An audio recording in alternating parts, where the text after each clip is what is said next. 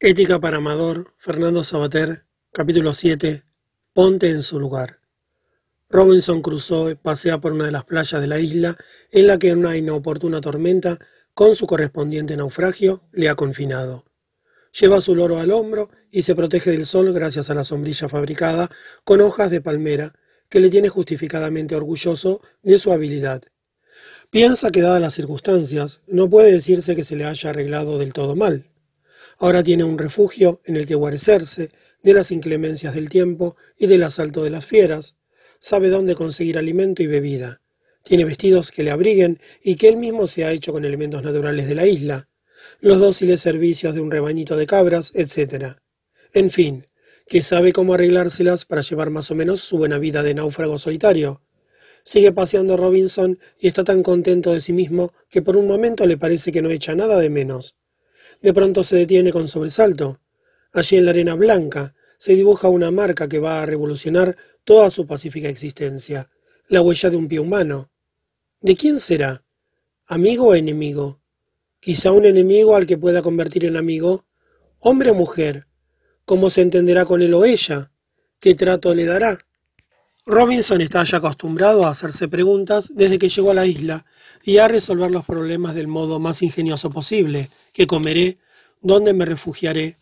¿Cómo me protegeré del sol? Pero ahora la situación no es igual porque ya no tiene que vérselas con acontecimientos naturales, como el hambre o la lluvia, ni con fieras salvajes, sino con otro ser humano, es decir, con otro Robinson o con otros Robinsons y Robinsonas. Ante los elementos o las bestias, Robinson ha podido comportarse sin atender a nada más que a su necesidad de supervivencia. Se trataba de ver si podía con ellos o ellos podían con él, sin otras complicaciones. Pero ante seres humanos la cosa ya no es tan simple. Debe sobrevivir desde luego, pero ya no de cualquier modo. Si Robinson se ha convertido en una fiera, como las demás, que rondan por la selva, a causa de su soledad y su desventura, no se preocupará más que de si el desconocido causante de la huella es un enemigo a eliminar o una presa a devorar. Pero si aún quiere seguir siendo un hombre, entonces se las va a ver no ya con una presa o un simple enemigo, sino con un rival o un posible compañero, en cualquier caso con un semejante. Mientras está solo, Robinson se enfrenta a cuestiones técnicas, mecánicas, higiénicas, incluso científicas, si me apuras, de lo que se trata es de salvar la vida en un medio hostil y desconocido. Pero cuando encuentra la huella de viernes en la arena de la playa, empiezan sus problemas éticos. Ya no se trata solamente de sobrevivir como una fiera o como una alcachofa, perdido en la naturaleza. Ahora tiene que empezar a vivir humanamente, es decir, con otros, o contra otros hombres, pero entre hombres. Lo que hace humana a la vida es el transcurrir en compañía de humanos, hablando con ellos, pactando y mintiendo, siendo respetado o traicionado, amando, haciendo proyectos y recordando el pasado, desafiándose, organizando juntos las cosas comunes, jugando, intercambiando símbolos. La ética no se ocupa de cómo alimentarse mejor o de cuál es la manera más recomendable de protegerse del frío, ni de qué hay que hacer para vadear un río sin ahogarse, cuestiones todas ellas sin duda muy importantes para sobrevivir en determinadas circunstancias. Lo que a la ética le interesa, lo que constituye su especialidad, es cómo vivir bien la vida humana, la vida que transcurre entre humanos, si uno no sabe cómo arreglárselas para sobrevivir en los peligros naturales. Pierde la vida, lo cual sin duda es un fastidio grande. Pero si uno no tiene ni idea de ética, lo que pierde o malgasta es lo humano de su vida, y eso francamente tampoco tiene ninguna gracia. Antes te dije que la huella en la arena anunció a Robinson la proximidad comprometedora de un semejante. Pero vamos a ver, ¿hasta qué punto era viernes semejante a Robinson? Por un lado, un europeo del siglo XVII, poseedor de los conocimientos científicos más avanzados de su época, educado en la religión cristiana, familiarizado con los mitos homéricos y con la imprenta. Por otro, un salvaje caníbal de los mares del sur, sin más cultura que la tradición oral de su tribu, creyente en una religión politeísta y desconocedor de la existencia de las grandes ciudades contemporáneas como Londres o Ámsterdam. Todo era diferente del uno con el otro.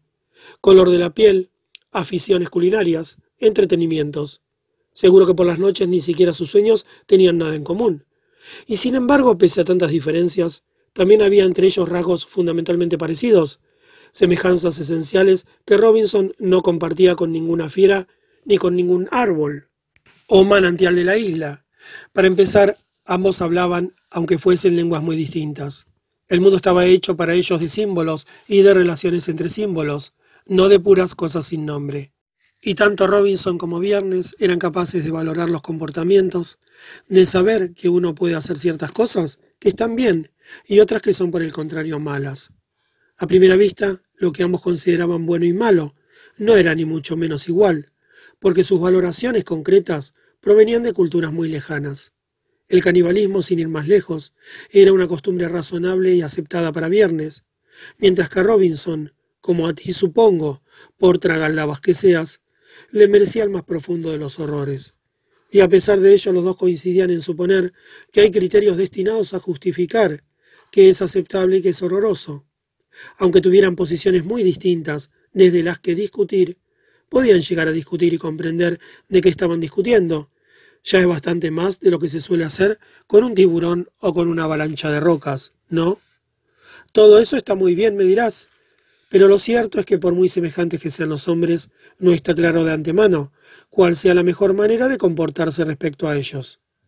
Si la huella en la arena que encuentra Robinson pertenece a un miembro de la tribu de caníbales que pretende comérselo estofado. Su actitud ante el desconocido no deberá ser la misma que si se trata del grumete del barco que viene por fin a rescatarle. Precisamente porque los otros hombres se me parecen mucho, pueden resultarme más peligrosos que cualquier animal feroz o que un terremoto. No hay peor enemigo que un enemigo inteligente, capaz de hacer planes minuciosos, de tender trampas o de engañarme de mil maneras. Quizá entonces lo mejor sea tomarles la delantera y ser uno el primero en tratarles por medio de violencia o emboscadas, como si ya fuesen efectivamente esos enemigos que pudieran llegar a ser. Sin embargo, esta actitud no es tan prudente como parece a primera vista.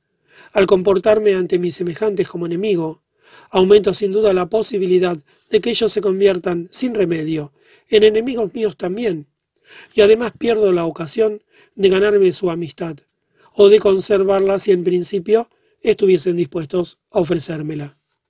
Mira este otro comportamiento posible ante nuestros peligrosos semejantes. Marco Aurelio fue emperador de Roma y además filósofo, lo cual es bastante raro, porque los gobernantes suelen interesarse poco por todas las cuestiones que no sean indiscutiblemente prácticas. A este emperador le gustaba anotar algo así como unas conversaciones que tenía consigo mismo, dándose consejos o hasta pegándose broncas. Frecuentemente apuntaba cosas de este jaez. Acudo a la memoria, no al libro, de modo que no te lo tomes al pie de la letra. Decía, al levantarte hoy, piensa que a lo largo del día te encontrarás con algún mentiroso, con algún ladrón, con algún adúltero, con algún asesino. Y recuerda que has de tratarles como a hombres, porque son tan humanos como tú, y por tanto te resultan tan imprescindibles como la mandíbula inferior lo es para la superior.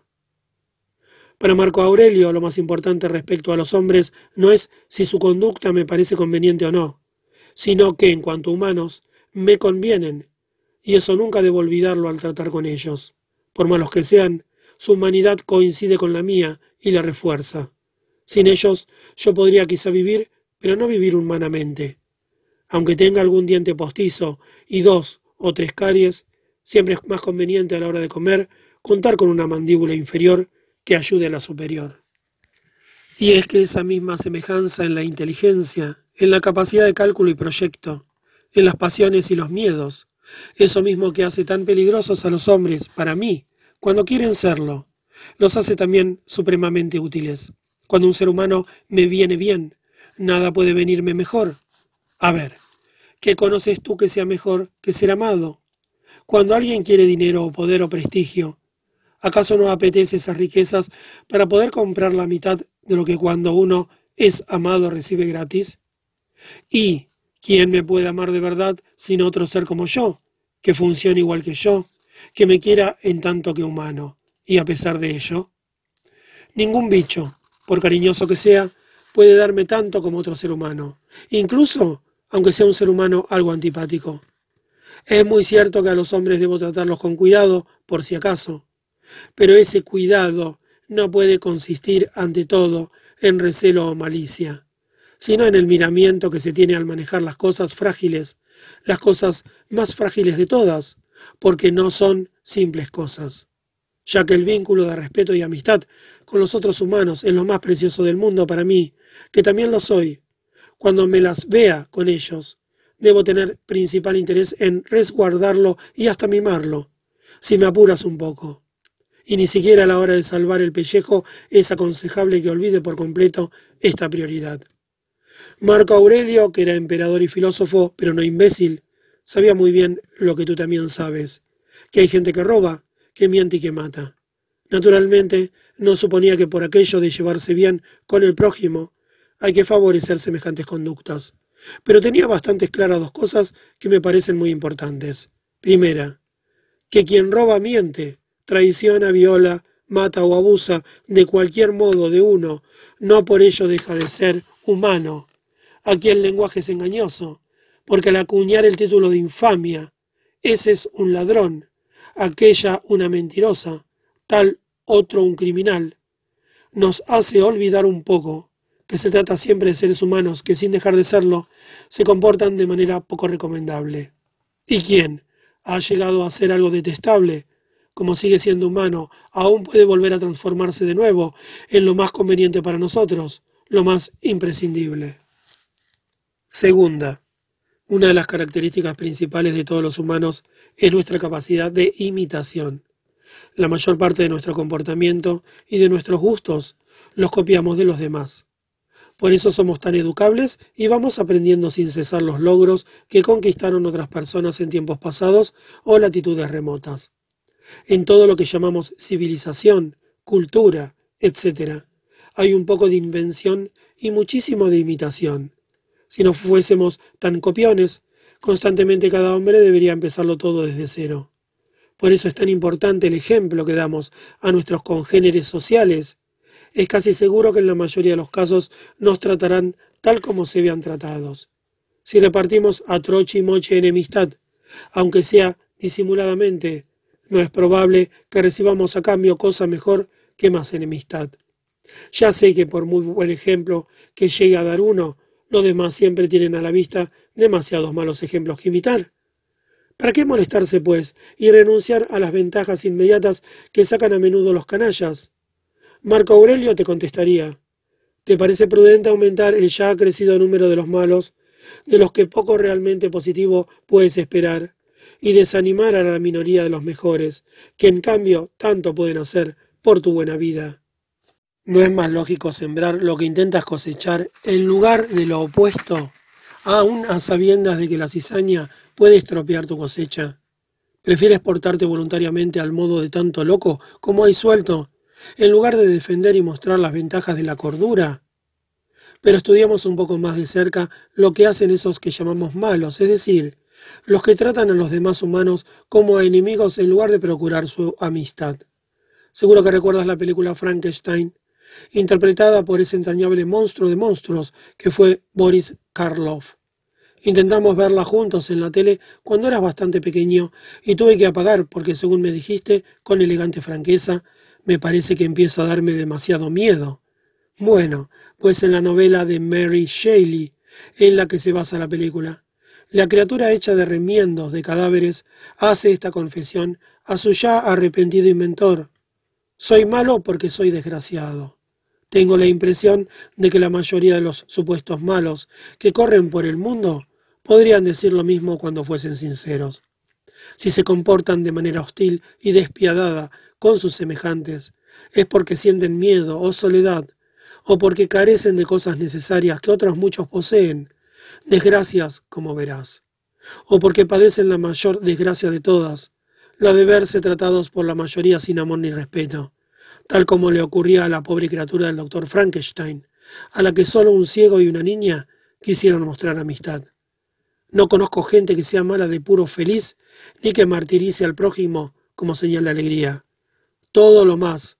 Hay bastantes que para estar contentos necesitan no enterarse de los padecimientos que abundan a su alrededor y de algunos de los cuales son cómplices.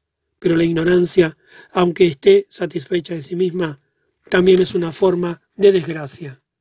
Ahora bien, si cuanto más feliz y alegre se siente alguien, menos ganas tendrá de ser malo. No será cosa prudente intentar fomentar todo lo posible la felicidad de los demás, en lugar de hacerles desgraciados y por tanto propensos al mal.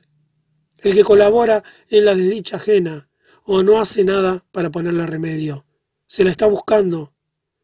Que no se queje luego de que haya tantos malos sueltos. A corto plazo, tratar a los semejantes como enemigos o como víctimas puede parecer ventajoso. El mundo está lleno de pillines o descarados canallas que se consideran sumamente astutos cuando sacan provecho de la buena intención de los demás y hasta de sus desventuras. Francamente, no me parecen tan listos como ellos se halagan en creer. La mayor ventaja que podemos obtener de nuestros semejantes no es la posesión de más cosas, o el dominio sobre más personas tratadas como cosas, como instrumentos, sino la complicidad y afecto de más seres libres, es decir, la ampliación y refuerzo de mi humanidad. ¿Y eso para qué sirve? preguntará el pillo, creyendo alcanzar el colmo de la astucia, a lo que tú puedes responderle. No sirve para nada de lo que tú piensas, solo los siervos sirven, y aquí ya te he dicho que estamos hablando de seres libres. El problema del canalla es que no sabe que la libertad no sirve ni gusta de ser servida, sino que busca contagiarse. Tiene mentalidad de esclavo el pobrecillo, por muy rico en cosas que se considera a sí mismo. Y suspira luego el canalla, ahora ya tembloroso y reducido a simple pillín. Si yo no me aprovecho de los otros, seguro que son los otros los que se aprovechan de mí. Es una cuestión de ratones esclavos y leones libres, con las debidas reverencias para ambas especies zoológicas de mi mayor consideración. Diferencia número uno entre el que ha nacido para ratón y el que ha nacido para león. El ratón pregunta ¿qué me pasará? Y el león ¿qué haré? Número 2. El ratón quiere obligar a los demás a que le quieran para así ser capaz de quererse a sí mismo. Y el león se quiere a sí mismo, por lo que es capaz de querer a los demás. Número 3. El ratón está dispuesto a hacer lo que sea contra los demás, para prevenir lo que los demás puedan hacer contra él, mientras que el león considera que hace a favor de sí mismo todo lo que hace a favor de los demás. Ser ratón o ser león y aquí la cuestión. Para el león está bastante claro, tenebrosamente claro, como diría el poeta Antonio Machado, que el primer perjudicado cuando intento perjudicar a mi semejante soy precisamente yo mismo, y en lo que tengo de más valioso, de menos servil. Llegamos por fin al momento de intentar responder a una pregunta cuya contestación directa, indirectamente y con rodeos hace bastantes páginas que no hablamos de otra cosa, hemos aplazado ya demasiado tiempo. ¿En qué consiste tratar a las personas como personas, es decir, humanamente? Respuesta. Consiste en que intentes ponerte en su lugar. Reconocer a alguien como semejante implica, sobre todo, la posibilidad de comprenderle desde adentro, de adoptar por un momento su propio punto de vista. Es algo que solo de una manera muy novelesca y dudosa puedo pretender con un murciélago o un geranio pero que en cambio se impone con los seres capaces de manejar símbolos como yo mismo. A fin de cuentas, siempre que hablamos con alguien, lo que hacemos es establecer un terreno en el que quien ahora es yo, sabe que se convertirá en tú, y viceversa. Si no admitiésemos que existe algo fundamentalmente igual entre nosotros, la posibilidad de ser para otro lo que otro es para mí, no podríamos cruzar ni palabra. Allí donde hay cruce, hay también reconocimiento de que en cierto modo pertenecemos a lo de enfrente y lo de enfrente nos pertenece. Y eso, aunque yo sea joven y el otro viejo, aunque yo sea hombre y el otro mujer, aunque yo sea blanco y el otro negro, aunque yo sea tonto y el otro listo, aunque yo esté sano y el otro enfermo, aunque yo sea rico y el otro pobre. Soy humano, dijo un antiguo poeta latino, y nada de lo que es humano puede parecerme ajeno. Es decir, Tener conciencia de mi humanidad consiste en darme cuenta de que, pese a todas las muy reales diferencias entre los individuos, estoy también en cierto modo dentro de cada uno de mis semejantes, para empezar como palabra. Y no solo para poder hablar con ellos, claro está, Ponerse en el lugar de otro es algo más que el comienzo de toda comunicación simbólica con él. Se trata de tomar en cuenta sus derechos. Y cuando los derechos faltan, hay que comprender sus razones. Pues eso es algo a lo que todo hombre tiene derecho frente a los demás hombres, aunque sea el peor de todos. Tiene derecho, derecho humano, a que alguien intente ponerse en su lugar y comprender lo que hace y lo que siente aunque sea para condenarle en nombre de leyes que toda sociedad debe admitir. En una palabra, ponerte en lugar de otro es tomarle en serio, considerarle tan plenamente real como a ti mismo. ¿Recuerdas a nuestro viejo amigo el ciudadano Kane? ¿O a Gloucester? Se tomaron tan en serio a sí mismos, tuvieron tan en cuenta sus deseos y ambiciones, que actuaron como si los demás no fuesen de verdad, como si fuesen simples muñecos o fantasmas. Los aprovechaban cuando les venía bien su colaboración. Los desechaban o mataban si ya no les resultaban utilizables. No hicieron el mínimo esfuerzo por ponerse en su lugar, por relativizar su interés propio, para tomar en cuenta también el interés ajeno. Ya sabes cómo les fue. No te estoy diciendo que haya nada malo en que tengas tus propios intereses, ni tampoco que debas renunciar a ellos siempre para dar prioridad a los de tu vecino. Los tuyos, desde luego, son tan respetables como los suyos, y lo demás son cuentos. Pero fíjate en la palabra misma interés. Viene del latín inter esse, lo que está entre varios, lo que pone en relación a varios. Cuando hablo de relativizar tu interés, quiero decir que ese interés no es algo tuyo exclusivamente, como si vivieras solo en un mundo de fantasmas, sino que te pone en contacto con otras realidades tan de verdad como tú mismo de modo que todos los intereses que puedas tener son relativos, según otros intereses, según las circunstancias, según leyes y costumbres de la sociedad en que vives, salvo un interés, el único interés absoluto, el interés de ser humano entre los humanos, de dar y recibir el trato de humanidad, sin el que no puede haber buena vida. Por mucho que pueda interesarte algo, si miras bien nada puede ser tan interesante para ti como la capacidad de ponerte en el lugar de aquellos con los que tu interés te relaciona. Y al ponerte en su lugar, no solo debes ser capaz de atender a sus razones, sino también de participar de algún modo en sus pasiones y sentimientos, en sus dolores, anhelos y gozos. Se trata de sentir simpatía por el otro, o si prefieres compasión, pues ambas voces tienen etimologías semejantes, la una derivando del griego y la otra del latín. Es decir, ser capaz de experimentar en cierta manera al unísono con el otro, no dejarle del todo solo, ni en su pensar ni en su querer. Reconocer que estamos hechos de la misma pasta, a la vez idea, pasión y carne, o como lo dijo más bella y profundamente Shakespeare, todos los humanos estamos hechos de la sustancia con la que se trenzan los sueños, que se note que nos damos cuenta de ese parentesco. Tomarte al otro en serio, es decir, ser capaz de ponerte en su lugar para aceptar prácticamente que es tan real como tú mismo. No significa que siempre debas darle la razón en lo que reclama o en lo que hace, ni tampoco que como que le tienes por tan real como tú mismo y semejante a ti, debas comportarte como si fueses idénticos.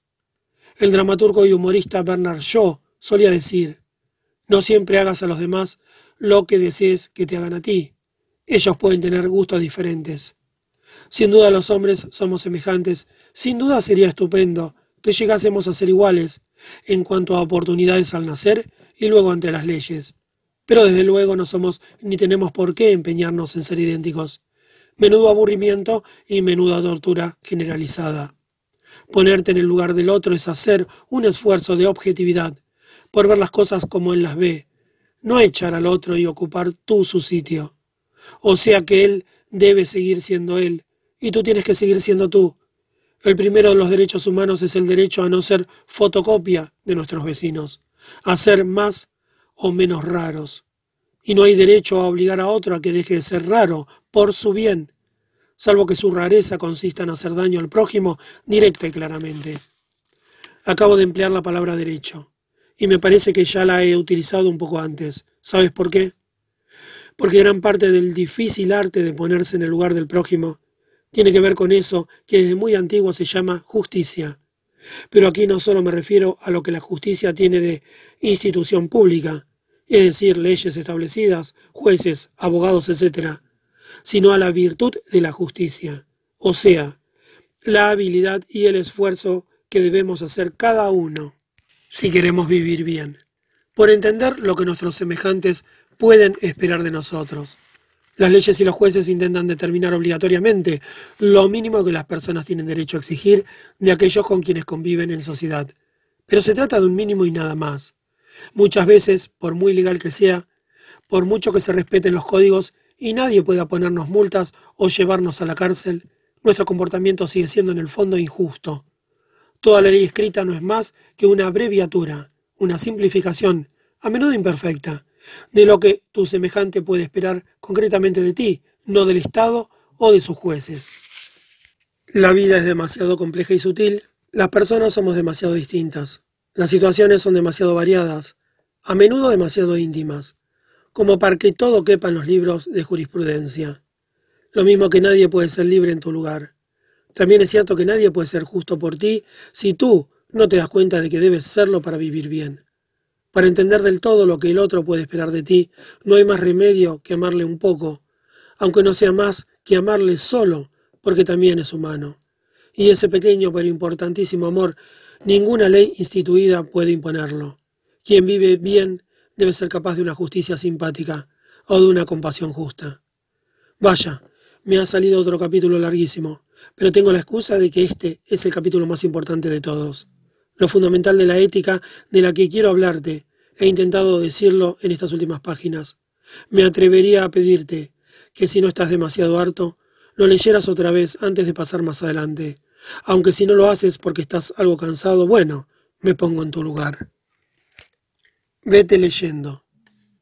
Un día cerca del mediodía, cuando iba a visitar mi canoa, me sorprendió de una manera extraña al descubrir, sobre la arena, la reciente huella de un pie descalzo.